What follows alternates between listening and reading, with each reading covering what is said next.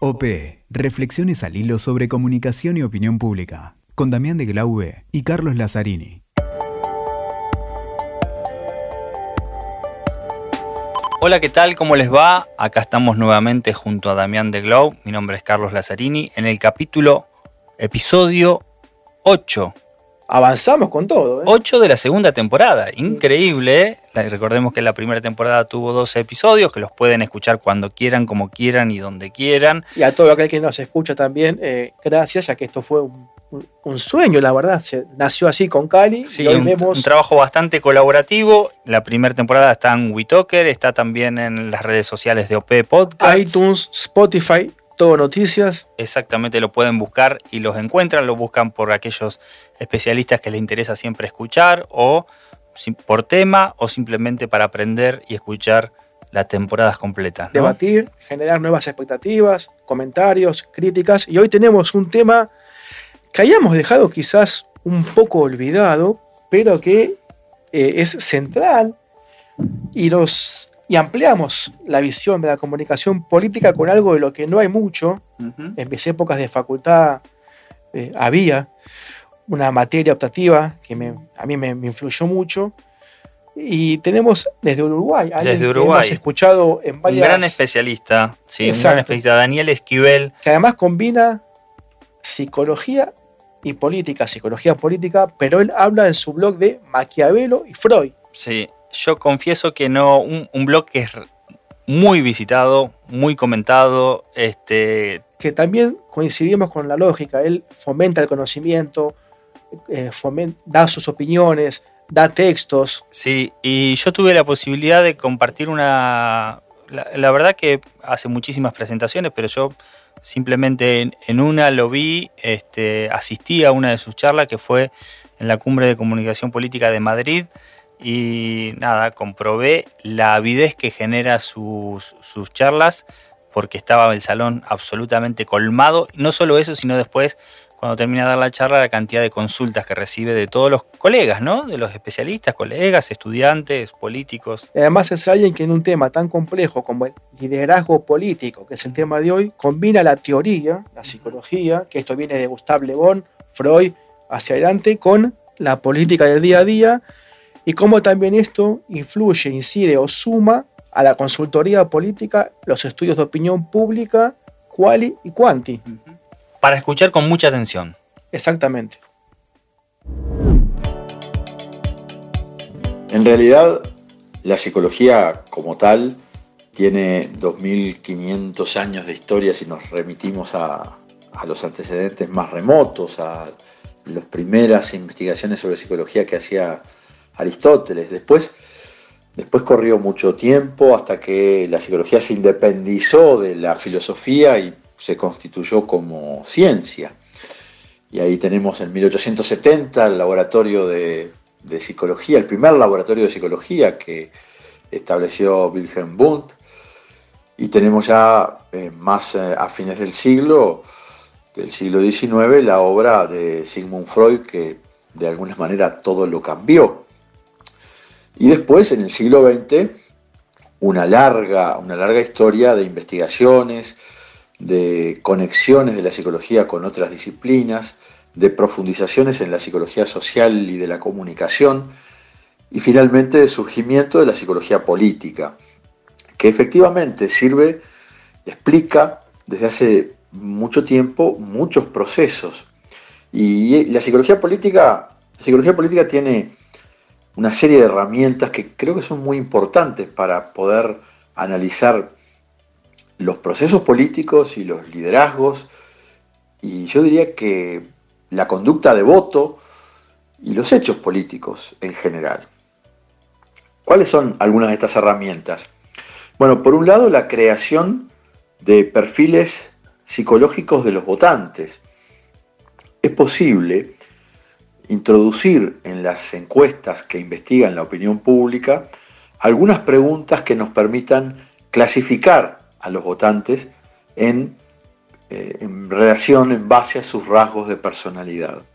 En realidad es bastante increíble, bastante difícil de comprender que durante mucho tiempo no se haya hecho así, que nos hayamos preocupado siempre de hacer un mapa de los votantes del, electorado en cuanto a edad, sexo, profesión, eh, simpatías políticas, eh, votos anteriores, actitudes frente a temas, a temas de coyuntura y que no nos hayamos percatado antes de que la dimensión clave, fundamental, que pasa, por la cual pasa la decisión de, voto, tiene que ver con la psicología del votante, tiene que ver con su personalidad. Entonces podemos realmente hacer un mapa psicológico de las personalidades de los votantes y también podemos en los estudios cualitativos, por ejemplo en los grupos focales, en los focus, hacer también una clasificación de perfiles psicológicos de los votantes. Todo esto para qué? Y bueno, porque si conocemos mejor cómo son los votantes, entonces vamos a poder comunicarnos mejor con ellos y ser más persuasivos. Las personas responden en gran medida a los estilos de comunicación y de persuasión que sintonicen de mejor manera con sus propios rasgos de personalidad. Y ahí tenemos entonces una serie de informaciones relevantes con las que pueden eh, contar las campañas electorales para mejorar la calidad, la efectividad, la potencia, diría yo, de su comunicación política en campañas electorales y en general en los procesos, en las campañas permanentes, en esa campaña política que se desarrolla todo el tiempo entre elección y elección. Un segundo tipo de perfiles psicológicos que podemos crear es el de los líderes políticos.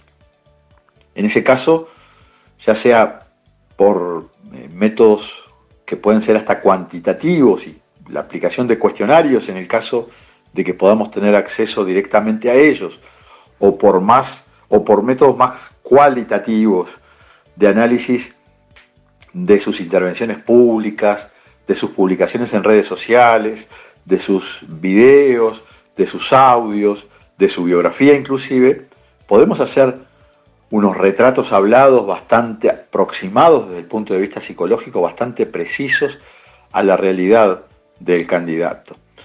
Entonces, eh, podemos usar para eso, para ese, ese perfilamiento de, de líderes políticos, como digo, materiales que están disponibles públicamente. Los candidatos muchas veces no tienen ni idea de la riqueza de información psicológica que proporcionan simplemente con una entrevista de prensa, con una mm, disputa con un adversario, con una reacción frente a determinados eventos políticos, con un posteo en redes sociales, con todo lo que hace públicamente. Esto entonces son algunas de las, de las herramientas de psicología política que podemos utilizar para, para analizar los procesos políticos. Una herramienta muy específica que creo que aporta información en este plano de los perfiles psicológicos es el conocido como Big Five, una teoría y una metodología y una técnica que parte de la base de que la investigación arroja cinco grandes rasgos de personalidad que caracterizan a cualquier ser humano y por lo tanto también que caracterizan a cualquier dirigente político, a cualquier candidato, y que también permiten clasificar a los distintos grupos de la sociedad. La comprensión de esta herramienta del Big Five permite que podamos entender las diferencias entre una persona en la que predomina, por ejemplo, la apertura mental hacia la experiencia y hacia la cultura, de otra persona que no tiene ese rasgo predominante, o un segundo rasgo que puede ser la estabilidad emocional frente al otro polo de la, del, neuroticismo o de las emociones demasiado inestables. Eh, también tenemos un tercer rasgo que sería la afabilidad, la amabilidad, la cordialidad y su polo opuesto, que sería la aspereza en el trato con las personas. Podemos encontrar un cuarto, un cuarto eh, rasgo psicológico que sería la, el tesón, la meticulosidad, eh, la metodología, la necesidad de método, de orden, de planificación en las cosas que se hace, con su otro polo, su otro polo que es eh, justamente el, desorden y la acción más impulsiva e intuitiva. Eh, y tenemos también como quinto rasgo la energía, la energía volcada hacia afuera, en acción, en actividad, y su contrapeso, su polo opuesto, que es eh, la, poca, la poca disposición a volcarse hacia afuera, el repliegue hacia el mundo interior. Con estos cinco rasgos, que cada uno de ellos tiene dos polos diferentes, podemos clasificar cualquier persona, cualquier dirigente político y podemos hacer una visualización, un mapa verdaderamente muy interesante acerca de lo que son psicológicamente las poblaciones humanas en cualquier país. En política siempre hay un elemento clave que tiene que ver con el liderazgo y con la relación entre el líder y la sociedad o la masa o el grupo, digamos, que responde a ese líder. La pregunta es, bien, pero ¿cuáles son los procesos que ocurren en esa masa o en esa sociedad para aceptar a un determinado líder, para aceptar a un determinado político como su líder? Y ahí tenemos que hablar de tres o cuatro aspectos básicamente, tres o cuatro procesos que ocurren. El primer proceso es que el, votante, el miembro de la sociedad, del grupo o de la masa, necesita ver sus problemas reflejados en el discurso, en la palabra del líder. Tiene que ver esos problemas, no los problemas generales, no los problemas abstractos, alejados de su experiencia, sino sus problemas concretos, cotidianos, reales. Esos son los que tiene que ver reflejados en su líder, porque si no, lo que siente es que ese líder no lo representa, que ese líder no se ocupa de, sus, asuntos, no tiene, eh, no jerarquiza su propia vida. Y lo que necesita es eso, sentir que el líder le habla, que el líder se comunica directamente, que el líder lo tiene en cuenta.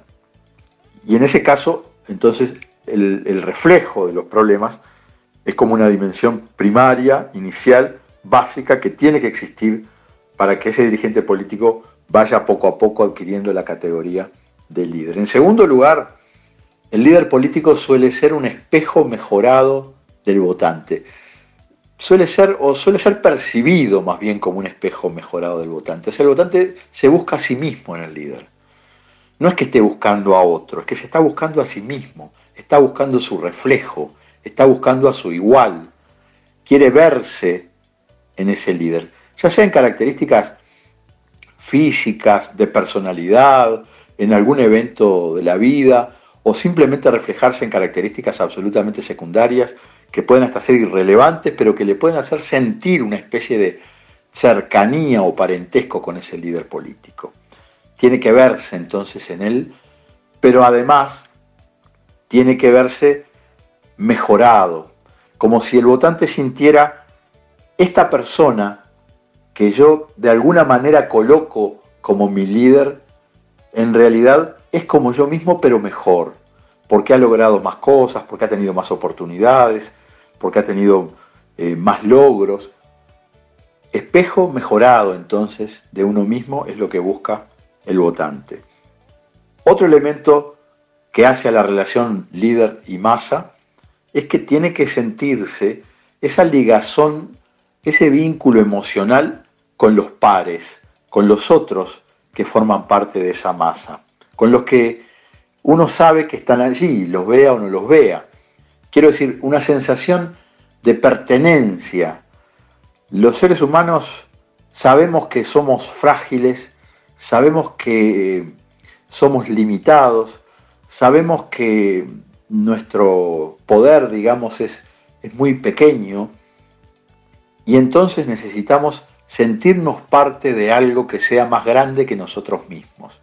Esa necesidad de pertenencia que nos hace adoptar además distintas conductas sociales, no solamente está vinculado a la parte política, sino que juega también en el deporte, en la cultura, en el entretenimiento, en la música. Ese, ese aspecto es vital porque es como sentir, no estoy solo, somos muchos y entre todos estos muchos que seguimos a este líder, formamos algo muy grande, por lo menos mucho más grande que yo mismo. Y eso es como un bálsamo que reconforta desde el punto de vista psicológico a esa masa de votantes que sigue a un líder. Pero además hay una cuarta característica que conecta, en este caso, a la masa directamente con el líder. O sea, tiene que sentir ese sector de la sociedad una ligación emocional con ese líder también. Un contacto, una comunión, que tiene mucho que ver con cómo sea la personalidad del líder, de cuáles sean sus rasgos de personalidad, con cómo sea su estilo de comunicación y con los elementos relacionados con su propia historia y su propia biografía, que son en definitiva ese conjunto de asuntos los que favorecen esa emergencia de, la conexión emocional que siente el votante con el líder que puede ser muy potente. Ese miembro de la masa puede sentir hasta una cercanía, hasta una proximidad emocional con el líder, como si se sintiera acompañado, como si más que un líder político fuera un padre o una madre, algo de esa potencia emocional y de vínculo. Y por último, también hay otro elemento que es que el liderazgo se ha definido algunas veces como, en, cualquier ámbito, como la capacidad de transferir el entusiasmo a otros. Tan simple como eso. La transferencia del entusiasmo, eso es el liderazgo. Entonces, cuando el líder es alguien que tiene ese entusiasmo por algo, Puede ser una idea, puede ser un proyecto, puede ser una causa. Cuando tiene esa, ese entusiasmo y cuando además de tenerlo es capaz de transferirlo, de contagiarlo, entonces eso fortifica, eso fortalece, eso le da una ligazón mucho más potente al votante, al miembro de esa masa, de ese grupo social, con su líder.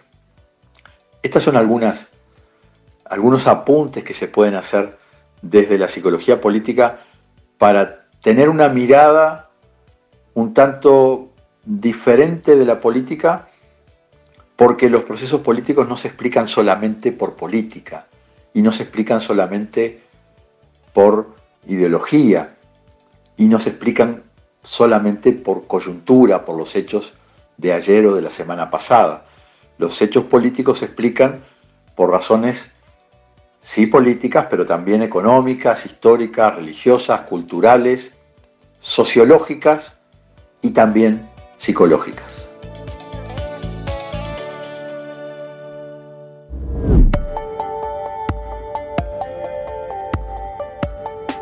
Bueno, Damián, yo algo que a veces se logra y a veces no, yo creo que acá está súper cumplido con Daniel Esquivel, es eh, la pedagogía, ¿no? La forma en cómo lo explica, yo creo que para todos aquellos que están introduciéndose en el tema, que no tuvieron un contacto antes con esta especialidad, que están aprendiendo, incluso también para los más, más avesados, aquellos que tienen mayor rodaje en el mundo de la comunicación política, no deja de ser interesante la claridad con que Esquivel va siendo como un decálogo, va siendo como un, punteo, ¿no? De aquellos aspectos que tienen que ser tenidos en cuenta. Yo quedé anonadado, no, si opino, considero que es una falta de respeto Daniel. Y justamente comunicación política, opinión pública, ciencia política, política, psicología política, hoy quedó expresado en su máxima dimensión. A los que les gustó, agradó o sirvió este podcast, les recomendamos bueno, la temporada 1, los otros episodios de esta segunda temporada, escucharnos, compartir, hacernos llegar sus pareceres, conversar.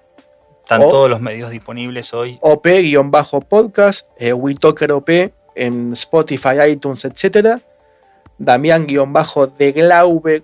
Arroba Cali Lazzarini con doble Z. Así que bueno, búsquennos que ahí estaremos con Búsquennos que nos van a encontrar Exactamente, y los esperamos, bueno, en los en el, próximo, que vienen. en el próximo episodio. Donde déjame, Cali, que adelanto un poquito. Hay un tema que, que, bueno, en el que Cali es muy especialista, que es, y que se suma aquí a, a este podcast, que son también las ciudades, la comunicación de ciudades. Hacia allá vamos. Escuchaste OP con Damián de Glaube y Carlos Lazzarini. WeToker. Sumamos las partes.